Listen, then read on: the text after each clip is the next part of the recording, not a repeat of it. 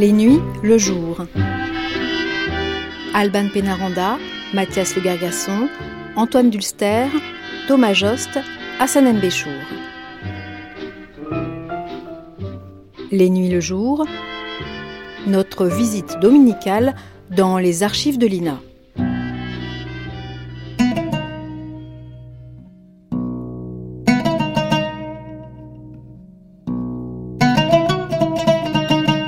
Bonjour à tous. Avant le programme d'archives, La Turquie et ses fantômes, que nous vous proposerons samedi prochain, à l'occasion du centenaire de la République turque, nous écouterons une discussion entre l'ambassadeur turc auprès de l'UNESCO et plusieurs étudiants de son pays établis à Paris en 1974. Et tout de suite, de l'Empire ottoman à la Turquie, l'historien Yves Ternon revient sur cette douloureuse transition en 2003 dans un épisode d'une série de chemins de la connaissance intitulée La Turquie entre Orient et Occident.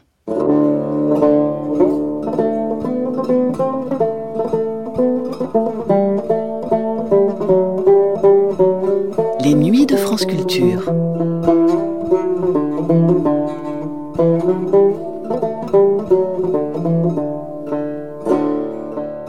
Dans les années qui suivent immédiatement la Première Guerre mondiale, l'effondrement puis la disparition de l'Empire ottoman mettent un point final à un processus qui vient en réalité de très loin. Depuis la fin du XIXe siècle, dans les capitales occidentales, il était courant de désigner le vieil empire comme l'homme malade de l'Europe. L'Europe qui est d'ailleurs partie prenante des difficultés ottomanes, tout au long du XIXe siècle et de façon très marquée lors du congrès de Berlin en 1878, les puissances s'attellent à un véritable dépeçage de cet ensemble territorial qui occupait jadis un espace gigantesque à cheval sur l'Asie et le pourtour de la Méditerranée. L'Empire s'effondre donc, mais la Turquie moderne n'apparaît pas d'elle-même des suites de cet effondrement. Les Turcs en passent d'abord par une série de catastrophes diplomatiques aussi bien que militaires. Cette période troublée voit aussi la perpétration du premier génocide du XXe siècle, le génocide arménien qui avait en réalité débuté dans les dernières années du XIXe siècle. Au terme de ce chaos et de ces violences de masse, une nation émerge en 1923, la République de Turquie. Une nation qui demeure travaillée jusqu'à notre époque par son rapport aux minorités issues du vieil empire ottoman. En 2003, alors que la Turquie s'apprête à fêter ses 80 ans, l'historien Yves Ternon revient au micro de Catherine Pontimbert sur cette douloureuse transition. De l'Empire ottoman à la Turquie, voici le quatrième épisode d'une série de cinq sur la Turquie, entre Orient et Occident, pour les chemins de la connaissance. Une émission diffusée pour la première fois sur France Culture le 10 avril 2003.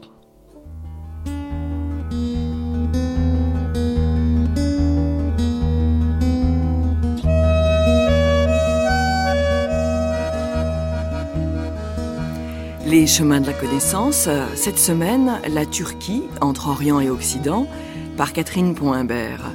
Aujourd'hui, de l'Empire ottoman à la Turquie.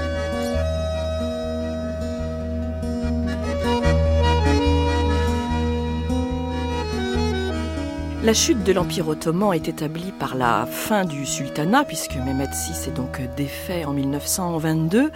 Mais avant cette date, euh, Yves Ternon, un certain nombre de périls annoncent ce que l'on qualifie en Europe de crise d'Orient, notamment des difficultés militaires et diplomatiques. Autrement dit, la phase finale de l'Empire ottoman se joue aussi sur la scène internationale. Je crois qu'elle se joue d'abord sur la scène internationale, mais les deux éléments euh, intérieurs et extérieurs sont liés. Mais il est certain que, à partir de la moitié du XIXe siècle, les puissances européennes prennent en fait en charge l'Empire ottoman et le débat est de savoir entre elles si elles désirent sa chute ou si elles désirent sa préservation en fonction des intérêts de chaque nation. Alors au congrès de Berlin, euh, Yves bien sûr, l'Empire ottoman euh, perd euh, un nombre considérable de, de territoires. Congrès de Berlin, c'est donc 1878. Il perd donc la Serbie, la Roumanie, la Bulgarie, la Bosnie et l'Herzégovine sont occupés par les Autrichiens. Alors, ce qui est assez frappant dans, cette, euh, dans ce morcellement de territoire, c'est qu'au fond, désormais, l'Empire est plus nettement asiatique et également plus nettement musulman. C'est la partie européenne de l'Empire qui disparaît. Oui, c'est ça l'élément le plus important de, de la suite de la guerre de 76-78, c'est la, disparition progressive et programmée, en quelque sorte, de la partie euh, européenne de l'Empire, c'est-à-dire des Balkans. Euh, le traité de Berlin a enlevé à la Russie ce qu'elle espérait obtenir et elle a permis quand même à l'Empire ottoman de préserver une sorte de couloir qui va de la Macédoine jusqu'à l'Albanie, donc de préserver sa frontière euh, sur l'Adriatique. Mais il est évident que ce morcellement est, précaire et que les choses vont se compléter. L'occupation, par exemple, de la, de la Bosnie-Herzégovine euh, par l'Autriche euh, menace la Bulgarie, menace aussi de récupérer la partie qui lui a été amputée entre le traité de San Stefano et le traité de Berlin. Donc euh, le traité de Berlin, en fait, gère les conflits futurs. Alors sur le plan intérieur, euh, l'Empire ottoman, euh, Yves Ternon connaît également un certain nombre de, remous. Il y a un sultan, c'est le sultan Abdulhamid, qui va d'ailleurs exercer le pouvoir pendant une assez longue période qui, alors les jugements là-dessus, je sais, diffèrent, mais généralement on s'accorde à dire qu'il remet en cause euh, le fameux courant de réforme des Tanzimat qui a marqué tout le 19e siècle, et il laisse notamment de l'opinion occidentale une image extrêmement négative. C'est le fameux sultan rouge. Voilà, il le deviendra plus tard. Initialement, c'est un réformateur qui annonce euh, la Constitution, qui rétablit la Constitution, puis qui très rapidement va détruire tout ce qu'il paraît avoir construit en renversant le, grand vizir réformateur Midat. Donc euh, Abdulhamid va s'avérer être un despote, un, véritable tyran, euh, qui en même temps a peur qui va se réfugier dans son palais entouré d'espions et faire régner dans cet empire ottoman déjà fragilisé par toutes les guerres du XIXe siècle un climat de suspicion, de, terreur euh, qui va effectivement précipiter les choses et surtout aggraver la situation à l'intérieur de l'empire et aux périphéries de l'empire dans les minorités, qu'elles soient musulmanes ou chrétiennes.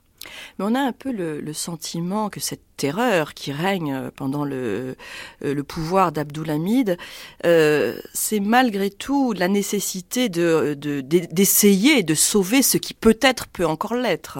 Oui, alors il cherche, il cherche une formule en fait. Il est, il est le, commandeur des croyants, donc il est le calife, et il va développer un mouvement panislamiste qui est véritablement la, marque de la politique religieuse d'Abdulhamid, euh, qui va échouer relativement dans la mesure où parallèlement, devant la, montée des, périls pour l'Empire ottoman, va se développer à l'intérieur même du, euh, de l'Empire et aussi à l'extérieur dans les, chez les Turcs en exil, euh, un mouvement nationaliste qui, lui, est franchement, euh, on peut pas dire encore athée, mais enfin franchement marqué d'abord par une notion politique plus que religieuse.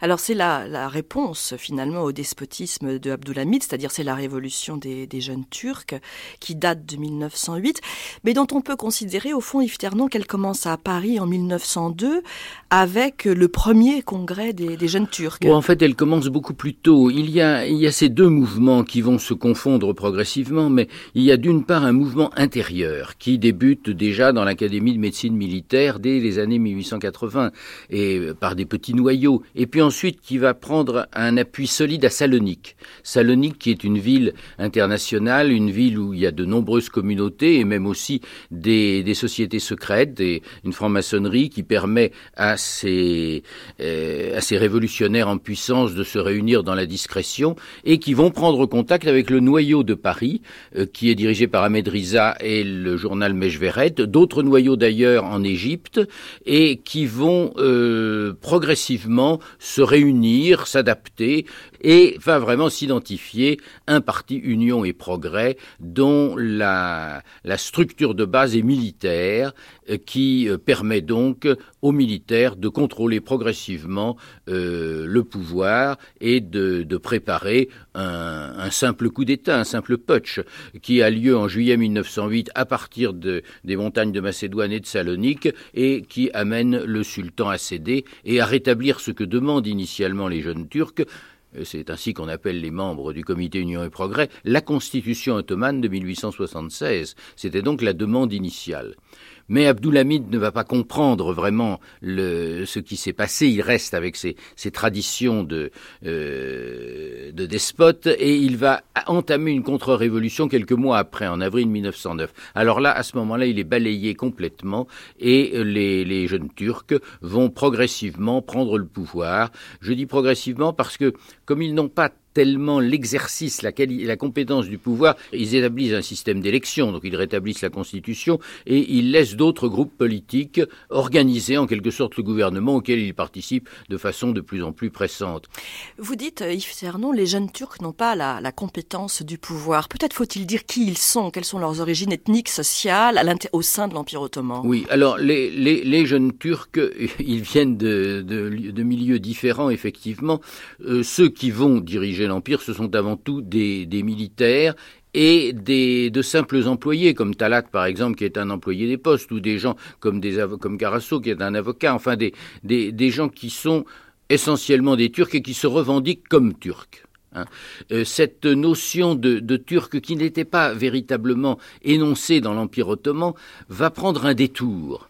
Elle vient, elle va être renforcée par les musulmans euh, de la partie euh, russe euh, de, de l'Asie et, et, qui vont, à la suite justement des persécutions de tsaristes, migrer vers Constantinople, former des foyers culturels, organiser des, des, journaux, des clubs, et, toute cette structure va se mettre en place dans les années 1908-1913. Donc des gens d'origine très diverses, mais où domine quand même euh, le pouvoir militaire.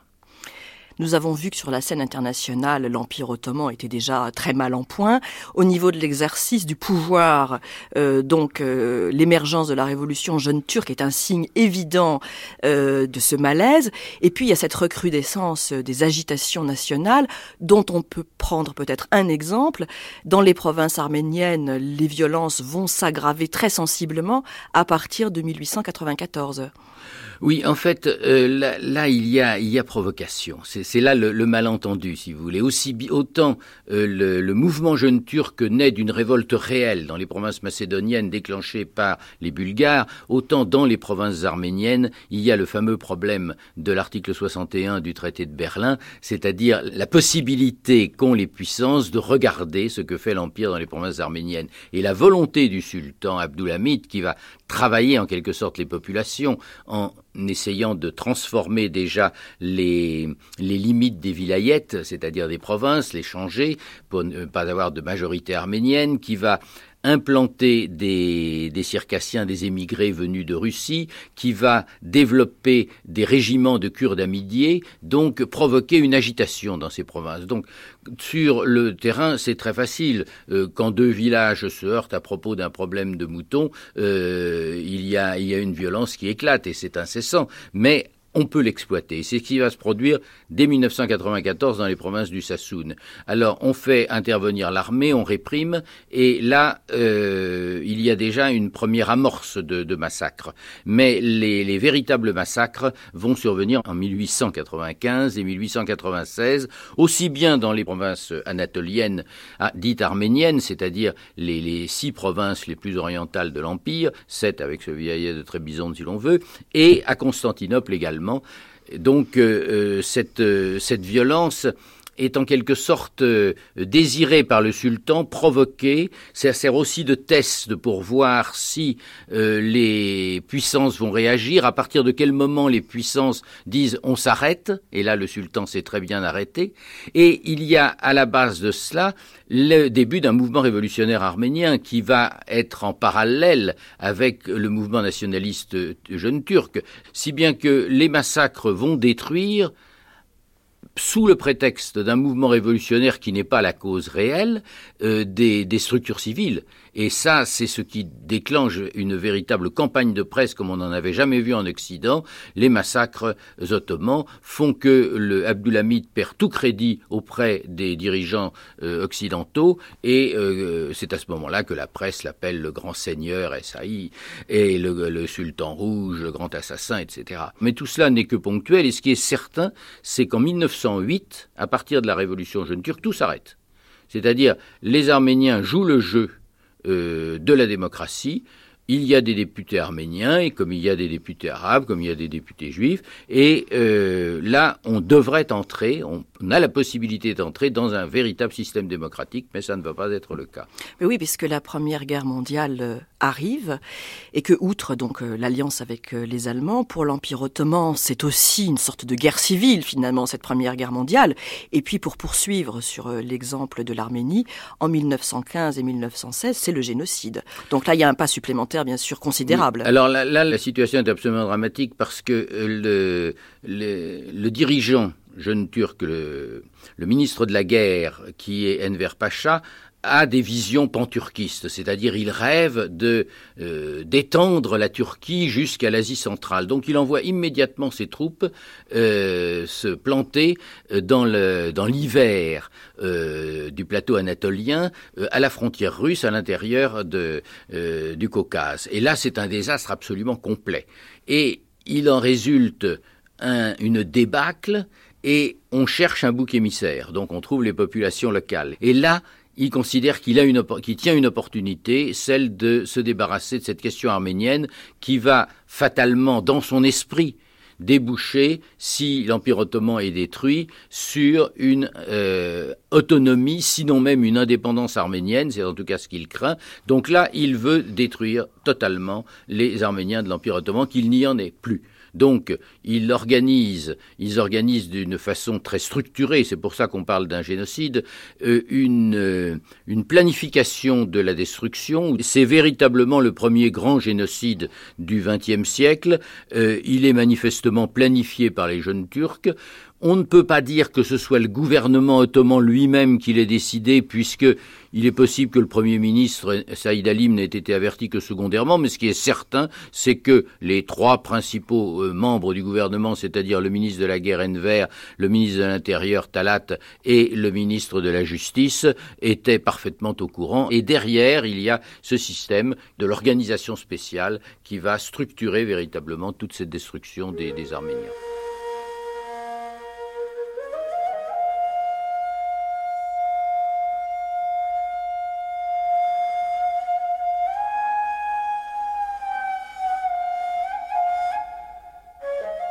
Mustafa Kemal s'adressant à la Grande Assemblée nationale le 1er mai 1920. Les personnes qui constituent cette haute assemblée ne sont pas uniquement turques, ne sont pas uniquement circassiens, ne sont pas uniquement kurdes, ne sont pas uniquement lazes. Elles sont un ensemble cohérent composé de tous ces éléments musulmans. Par conséquent, les buts poursuivis par cette assemblée pour la sauvegarde des droits, de la vie, de l'honneur et du renom ne sont pas réservés à un seul élément musulman. Ils concernent un tout composé de l'ensemble des éléments musulmans. Chaque élément musulman composant cet ensemble est notre frère et un concitoyen dont nous partageons entièrement les intérêts. De même, selon les premières lignes des principes que nous avons acceptés, ces différents éléments musulmans, qui sont des citoyens, sont mutuellement respectueux les uns des autres et respectent tout droit racial, social ou géographique de chacun d'entre eux. Sur le plan de l'exercice du pouvoir, euh, on peut au fond considérer que l'épisode jeune turc est un point de passage entre l'Empire ottoman et la Turquie euh, moderne. Euh, très vite, euh, on va voir apparaître un personnage, Mustafa Kemal, qui va donc devenir le, premier président de la République turque en 1923. Qui est-il? Alors là, c'est très intéressant parce que le, le personnage de Mustafa Kemal, c'est évidemment pour une nation, quel que soit le jugement qu'on puisse porter sur lui, une chance d'avoir un personnage de cette, de cette dimension. Bon, Mustafa Kemal est un militaire, c'est un soldat qui a été assez proche des jeunes Turcs, qui a souvent été dans un petit groupuscule à côté, puis qui a été un peu en conflit avec Enver parce que c'était un général ambitieux, et c'est le seul à avoir véritablement remporté des victoires euh, dans, dans la guerre. Donc c'est un héros. En mai 1919, il arrive en Anatolie pour rejoindre une organisation de prise du pouvoir, de mouvement nationaliste qui est déjà prête mais qui a besoin d'un chef et il devient le chef de ce mouvement. Alors très vite, il va poser les, principes sur lesquels se basera le mouvement kémaliste. C'est de fixer des frontières de la Turquie, de ne pas bouger de ces frontières, de ne pas, de ne pas accepter une modification quelconque des frontières qu'il fixe, de faire de l'Anatolie, c'est-à-dire de l'Asie mineure, le centre véritable de la Turquie, de conserver Constantinople et un noyau donc de, européens tout petits autour de Constantinople pour conserver les détroits qui sont véritablement la clé du pouvoir turc et de euh, ne pas commettre les erreurs des prédécesseurs, c'est-à-dire de euh, d'abord des jeunes Turcs dont freiner l'ambition des jeunes Turcs euh, qui était d'aller au-delà, d'aller jusqu'à l'Asie centrale s'il le fallait dans un panturquisme. Lui, c'est du turquisme qu'il fait et un turquisme qui est franchement non religieux. Il va au départ s'appuyer sur les religieux parce que c'est utile, mais manifestement, Mustafa Kemal veut libérer le pays de cette véritable tutelle de la charia qui l'a amené à la catastrophe et que les Tanzibat n'ont pas permis de, surmonter.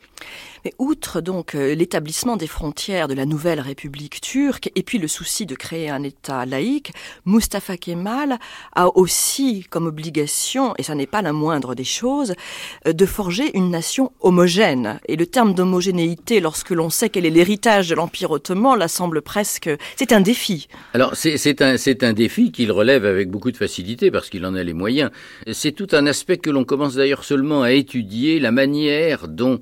Euh, l'homogénéisation de la Turquie va se réaliser sur le plan ethnique. C'est assez extraordinaire parce que euh, le traité de Lausanne, par exemple, va lui imposer les règles de protection des minorités qu'avaient imposé les autres traités de paix, d'ailleurs que ce soit celui de Versailles, de Saint-Germain ou de Trianon. Mais le traité de Lausanne donc demande que les minorités aient quelques droits, mais il il euh, euh, transpose en quelque sorte la situation, il la modifie, dans la mesure où il s'arrange pour expulser une grande partie des minorités chrétiennes, si bien qu'en l'espace de 7 à 8 ans, il n'y aura plus de minorités chrétiennes, en tout cas plus de minorités arméniennes, en Anatolie. Les quelques survivants ont été expulsés, tandis que Seuls se regrouperont des communautés dans une ville comme Constantinople, devenue, euh, bien entendu euh, Istanbul, et où euh, ces, petits groupes ne représenteront plus le moindre danger, restent évidemment, et on s'en aperçoit dès 1925 avec les premières révoltes, reste le problème des Kurdes. Et ça, c'est le gros problème qui, on le voit encore aujourd'hui, n'a pas été résolu par la Turquie, parce qu'il y a quand même plusieurs millions de Kurdes qui vont se développer pour devenir jusqu'à 10 millions de Kurdes, 12 millions de Kurdes aujourd'hui en Turquie, et qui vont représenter une menace permanente d'intégration. Mustafa Kemal va chercher à euh, détruire en quelque sorte leur identité culturelle. Il les appelle les Turcs des montagnes. Et le mot kurde ne réapparaît qu'aujourd'hui, depuis quelques années, à travers des, des combats très rude entre les Kurdes et les Turcs. Donc on a euh, une sorte de transfert de la, de la tradition de persécution qui se fait dans les années 20 euh, les chrétiens ayant quasiment disparu avec euh, les minorités du Kurdistan.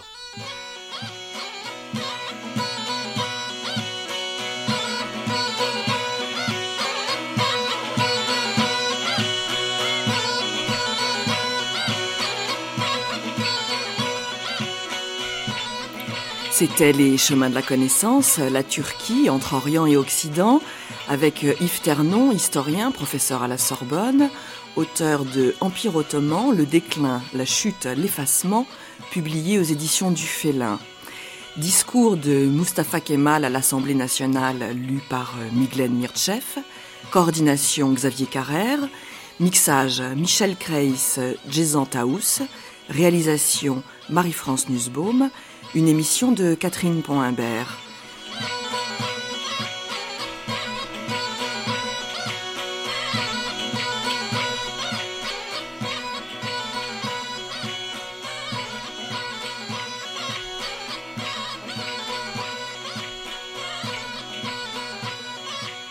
Cette émission a été diffusée pour la première fois sur France Culture le 10 avril 2003.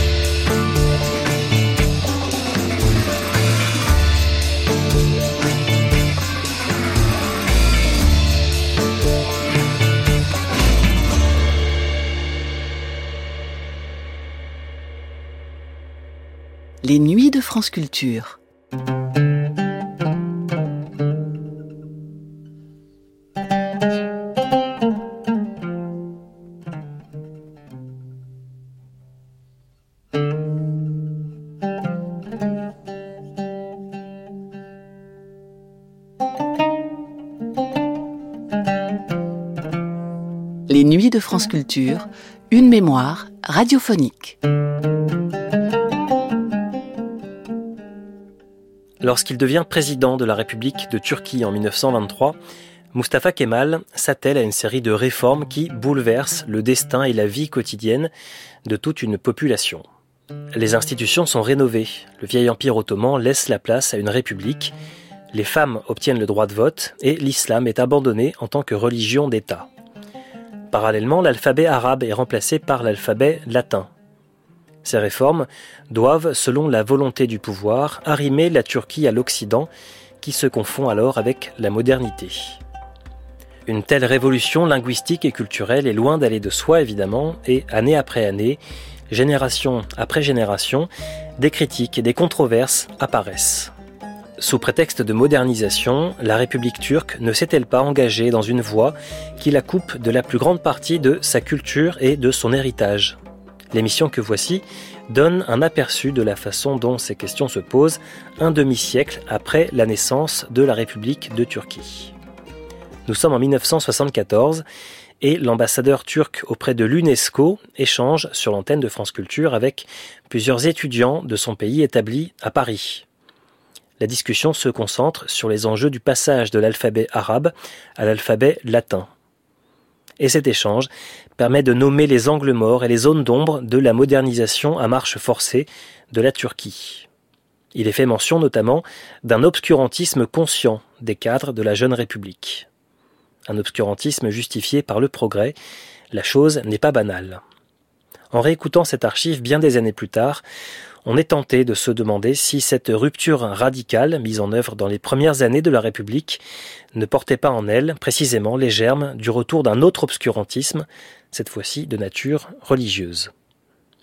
Voici donc Monde insolite, la Turquie, une émission du 14 avril 1974.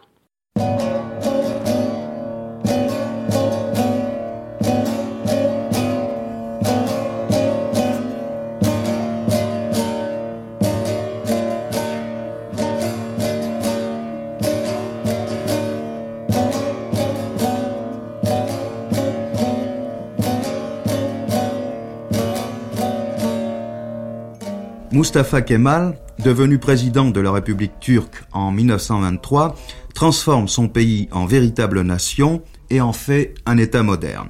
Il rompt avec la tradition musulmane et adopte des institutions occidentales.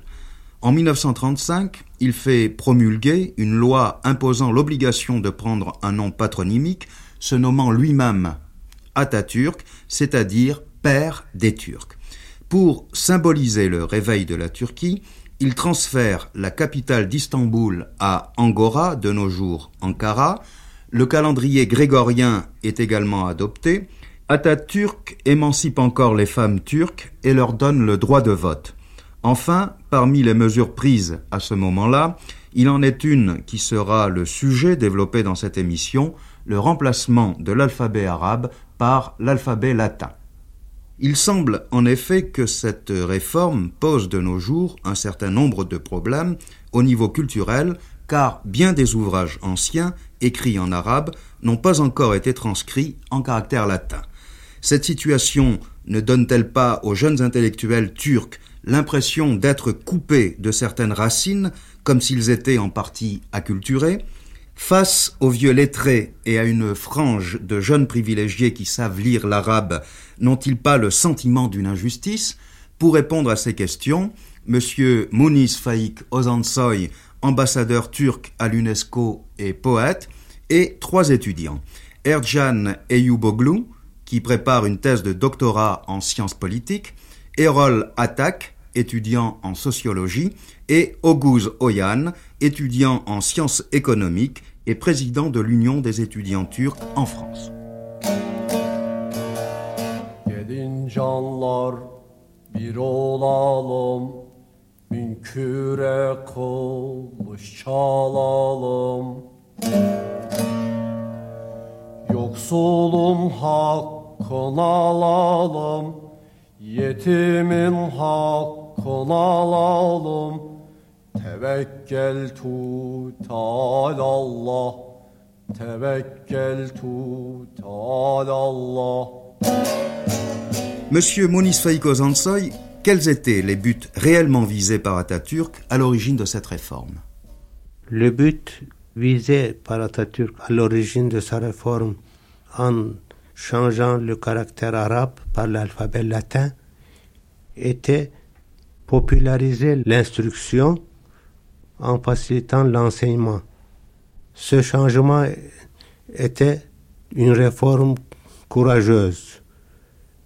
Pour le faire accepter au peuple turc, il fallait la volonté de faire d'Atatürk et le prestige qu'il avait sur sa nation. Atatürk, qui était un grand militaire, savait au, au début que ce changement pourrait susciter quelques protestations. Il comptait avoir les alliés, le peuple, et comme adversaire, les Oja, c'est-à-dire l'enseignant religieux musulman, et certains poètes très attachés à la tradition. Mais ça a été beaucoup plus facile qu'il ne croyait.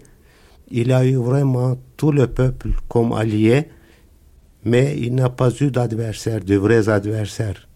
Bien sûr, certains Oja en étaient vexés, non pas seulement parce qu'ils étaient très attachés à l'alphabet arabe qui était consacré par le Coran, mais surtout parce qu'il voulait se préserver le privilège des connaissances. Il en cherchait les garanties dans l'ignorance du peuple. Mais ils n'ont pas osé de protester. Et ce changement a été approuvé presque en unanimité par le peuple. Les poètes ont approuvé dès le début, non pas par une obéissance aveugle à Atatürk, mais conscient des bienfaits de cette réforme. Pour n'en citer qu'un exemple, je dirais que le, grand poète, le Victor Hugo ou le Shakespeare turc, Abdullah Kamit, malgré son âge très avancé, à 80 ans, a approuvé ce changement et il a changé courageusement son alphabet et même après son vocabulaire. Et d'après vous, Erjan, quel but visait Atatürk? Il voulait que l'avenir de la République qu'il venait d'instaurer soit coupé d'un certain passé, d'un certain patrimoine idéologique et culturel qui était imprégné des valeurs orientales alors qu'il voulait occidentaliser le pays. Alors l'alphabet de l'Occident, plus ou moins approprié aux particularités de la langue turque, n'était finalement pas un mauvais moyen, un instrument efficace, pour ainsi dire, dans la réalisation de cette nouvelle civilisation, de cette nouvelle culture qu'allait devenir le patrimoine culturel de la République. Est-ce que, en prenant cette décision, Atatürk n'a pas aussi et surtout voulu se libérer de cette sorte de colonisation, qu'on pourrait dire, culturelle arabe? En se libérant de ce colonialisme arabe, Mustafa Kemal n'est pas retourné aux sources purement turques, mais s'est fait coloniser par l'Occident, c'est-à-dire qu'il a remplacé un colonialisme par un autre, à savoir le colonialisme euh, occidental sur le plan culturel. Hérol. À part ça, je crois qu'il faut noter que pendant la période de l'Empire ottoman, il existait deux cultures. La culture qu'on disait la culture de Serail, euh, la culture des privilégiés qui étaient autour du sultan, et la culture populaire qui prenait ses racines du sein du peuple et qui vivait toujours. D'ailleurs, euh, cette culture populaire, avec ses bardes populaires, ses chants et ses poèmes, a existé à vivre et est arrivé à nos jours euh, très vivant. Pourtant, la culture euh, du sultan, la culture des privilégiés autour du sérail a été presque inexistante après la guerre de l'indépendance. Au changement de caractère de l'alphabet, M. Moniz Faïkozansoy, une autre réforme a succédé, mais cette fois-ci pour purifier la langue. Atatürk avait voulu refaire une langue turque homogène en expulsant de la langue turque les mots d'origine arabe et persan et mettant à leur place des mots d'origine turque. Cette réforme aussi a été beaucoup plus difficile parce que le changement de l'alphabet était un changement formel. L'autre touchait à des habitudes d'esprit. C'était beaucoup plus difficile et de ce fait, certains poètes, même vivants, devenaient tout de suite incompréhensibles pour les générations futures. Mais là aussi, il n'y a pas eu beaucoup de protestations. Cette réforme aussi a atteint son but.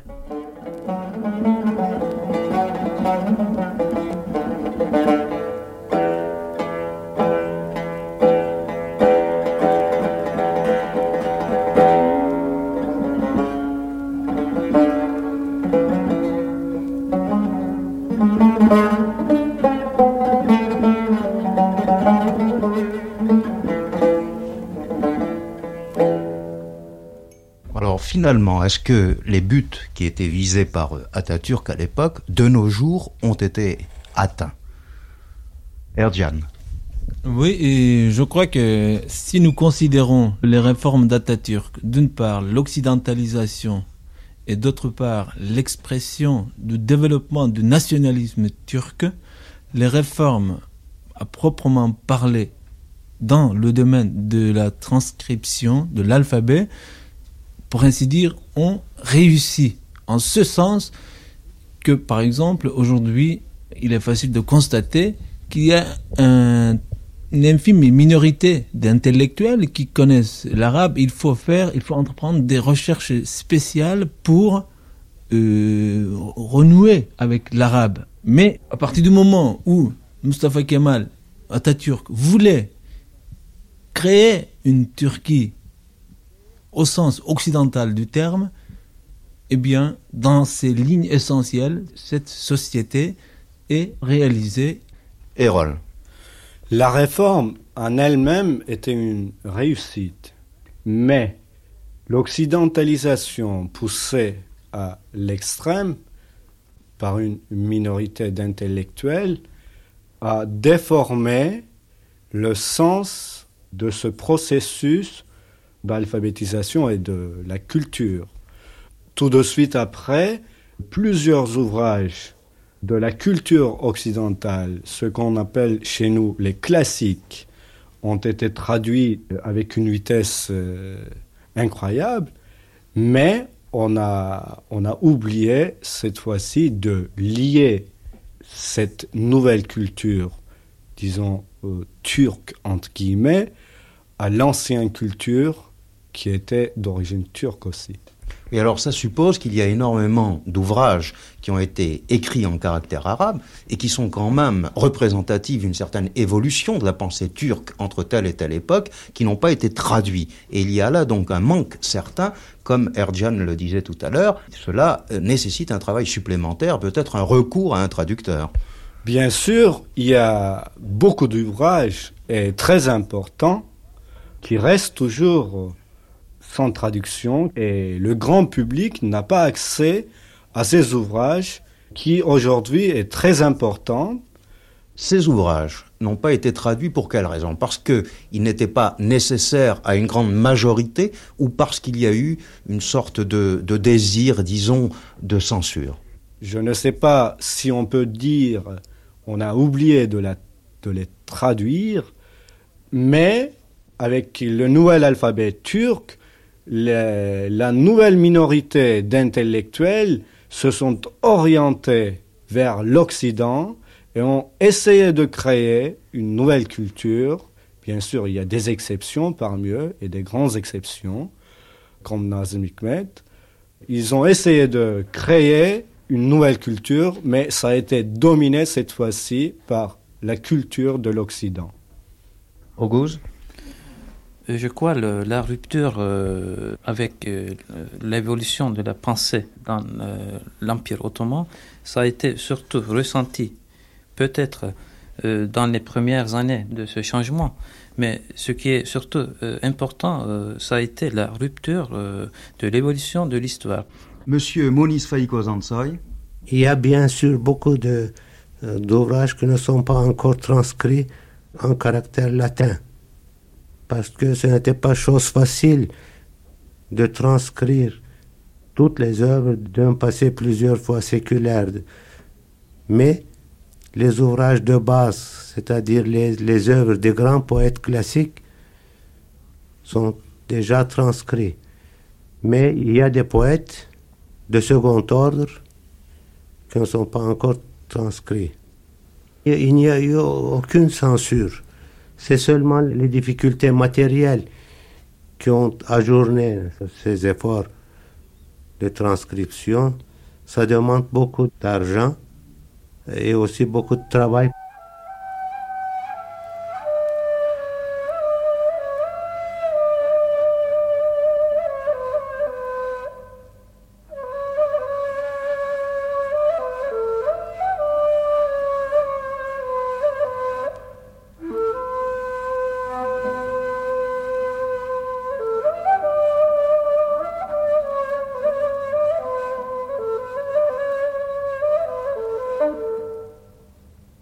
Est-ce qu'actuellement en Turquie, on enseigne l'arabe On enseigne l'arabe euh, dans des universités, mais aussi dans des instituts supérieurs islamiques. Et parallèlement, il y a ce qu'on appelle des cours de Coran, mais euh, qui n'ont pas de statut officiel. Après et cela, il y a une institution tout à fait reconnue par le ministère de l'Éducation nationale ce sont là des établissements où on apprend euh, l'arabe. Mais cet arabe-là ne permet pas de réaliser cette liaison avec un certain passé intellectuel, avec un certain patrimoine idéologique et culturel, mais euh, qui permet uniquement l'exercice des rites religieux, pour ainsi dire, pour former les cadres de la religion musulmane euh, en Anatolie et effectuer la transmission idéologique entre la masse, pour ainsi dire, électorale et, et le pouvoir politique. Donc, euh, si je comprends bien, il n'y a que des vieux lettrés ou alors une classe privilégiée d'intellectuels qui ont accès à l'arabe. Et est-ce que cette situation ne donne pas aux autres étudiants une sorte de sentiment d'injustice? Il n'y a pas, pour ainsi dire, une soif d'accès à un certain passé. En général, il y a eu le règne des tabous, ce qui était voulu exprès par Mustafa Kemal afin d'effectuer cette coupure radicale avec le passé et le patrimoine de l'Empire et pour fonder sa république sur des bases, disons, occidentales. Pendant toute cette période-là, un obscurantisme conscient a été entretenu par la jeune République afin de couper l'accès des intellectuels, puisque les masses populaires n'avaient pas accès à ce patrimoine culturel du passé. Il s'agissait d'un poignet d'intellectuels. Mais même pour eux, cet obscurantisme était soigneusement et consciemment entretenu. Mais euh, aujourd'hui, surtout depuis les années 60, une ouverture, pour ainsi dire, dans les conditions relativement démocratiques de la Constitution et l'effet direct du coup d'État euh, militaire de 1960, le 27 mai, il y a eu effectivement un épanouissement culturel et il y a eu des recherches. C'est la première fois dans l'histoire de notre pays que des chercheurs, des sociologues, des économistes se sont penchés sur euh, ce qu'était, ce qu'a bien pu être notre passé. Là, dans ce domaine, effectivement, ce sont ceux qui connaissaient l'arabe, donc qui avaient déjà, disons, un certain âge parmi les chercheurs, qui ont été privilégiés. Est-ce que vous avez appris l'arabe, vous? Je peux lire le Coran, mais euh, je ne peux absolument rien comprendre c'est absolument hors question. Oui. Et vous, Erol, est-ce que vous, avez fait des études d'arabe euh, Non, pas en Turquie, mais j'ai commencé ici à Paris. C'est-à-dire aux langues orientales. aux langues orientales. Ce qui est un comble. D'apprendre déjà l'ancien turc. Et vous, Eoguz euh, non, je ne connais pas l'ancien euh, écriture arabe en Turquie et je ne connais pas aussi le, enfin, l'ottoman, disons. Est-ce que vous, monsieur Mounis Faik Ozansoy, vous parlez arabe? Je ne parle pas l'arabe, mais je connais beaucoup de mots arabes, des mots qui étaient employés dans la langue ottomane, dans la langue turque. Je connais ces mots, mais je ne pourrais pas facilement comprendre un texte arabe. Surtout, je ne pourrais pas comprendre l'arabe parlé. Mais un, un, poème arabe ou un poème persan, c'est-à-dire un texte littéraire, je pourrais assez bien comprendre le sens.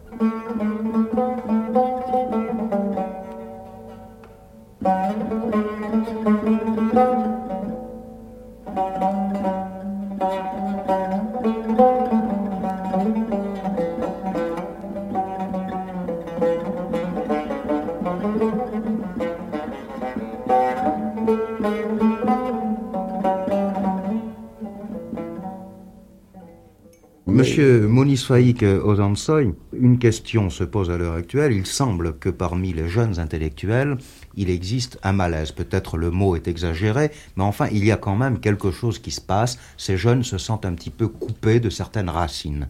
Est-ce que vous l'avez constaté Le mot malaise me paraît un peu fort, mais je suis d'accord qu'il y a une certaine difficulté pour connaître les œuvres des poètes ou d'écrivains classiques et même contemporains qui ont écrit leurs œuvres en caractère latin.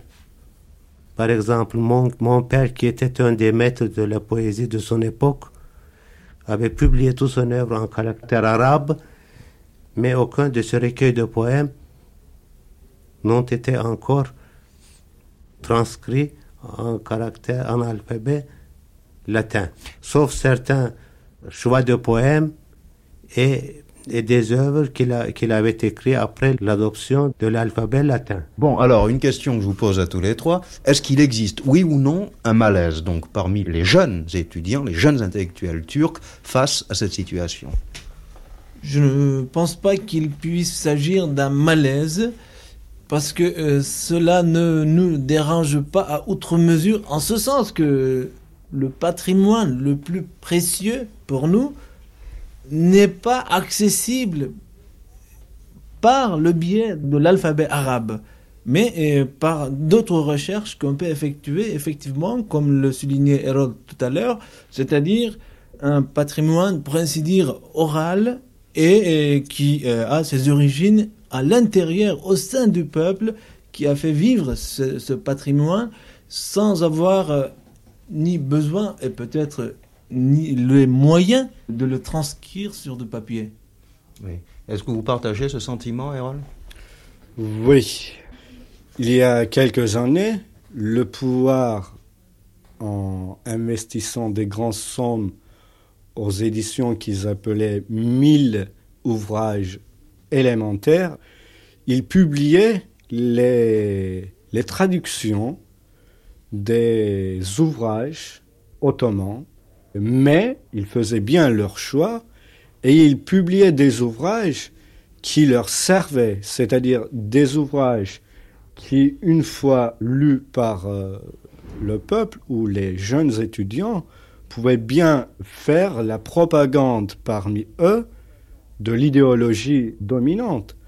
Mais heureusement, les forces progressistes et démocratiques de notre pays aussi sentent ce besoin aujourd'hui et se penchent de plus en plus radicalement sur ce problème en essayant de traduire les ouvrages vraiment clés qui nous rapportent aujourd'hui beaucoup d'éléments sur l'histoire de l'Empire ottoman, sur l'histoire euh, socio-économique et politique. L'avenir, de ce point de vue, nous donne l'espérance. Mhm. Vous vous sentez quand même un peu, même si vous l'avez un peu nié tout à l'heure, quand même un peu acculturé, non? Pas acculturé, mais privé d'une possibilité de culture, parce que euh, ça n'a pas privé la population d'une culture, puisque de cette culture-là, la population, le peuple n'en avait pas et ne pouvait pas en avoir parce qu'il l'être. Mais si l'on parle d'une privation de possibilités d'accès, ça, c'est effectivement une rupture. Et, ce dont Mustafa Kemal était d'ailleurs si fier en proclamant tout haut qu'un certain passé était révolu et que pour la Turquie, le seul guide, c'était la science. Et euh, je crois qu'en ce sens-là, Mustafa Kemal a réussi.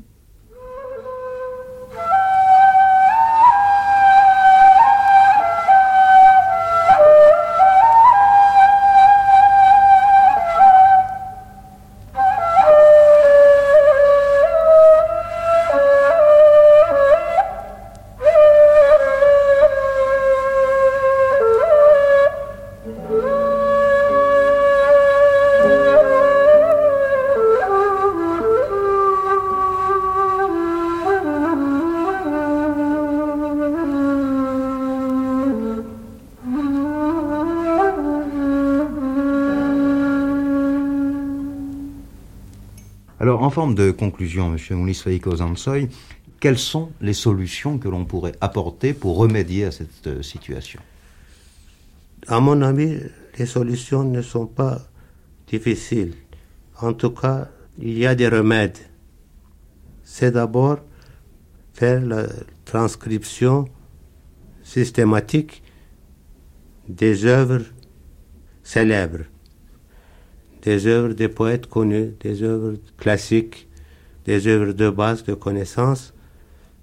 Et pour la simplification de la langue aussi, on peut faire des essais. Ou bien on peut donner le texte intégral avec des explications, avec une sorte de dictionnaire, ou bien on peut même, sans toucher le fond de l'œuvre. On peut même changer certains mots que la jeunesse ne pourrait pas comprendre. C'est-à-dire, d'une part, simplifier les textes des écrivains classiques et d'autre part, en faire les transcriptions en l'alphabet latin et ça demande un peu de temps et un peu de, de travail, d'effort énergique, mais c'est possible. Pour conclure, je dirais que je constate qu'il y a une difficulté, une grande difficulté qui est surmontable, à mon avis, et déjà, soit le gouvernement, soit les, les éditeurs travaille pour atteindre ce but. Bir yürüyüş eyleyelim, bir yürüyüş eyleyelim. Tevekkel tutal Allah, tevekkel tutal Allah. Cette émission a été diffusée pour la première fois sur France Culture le 14 avril 1974.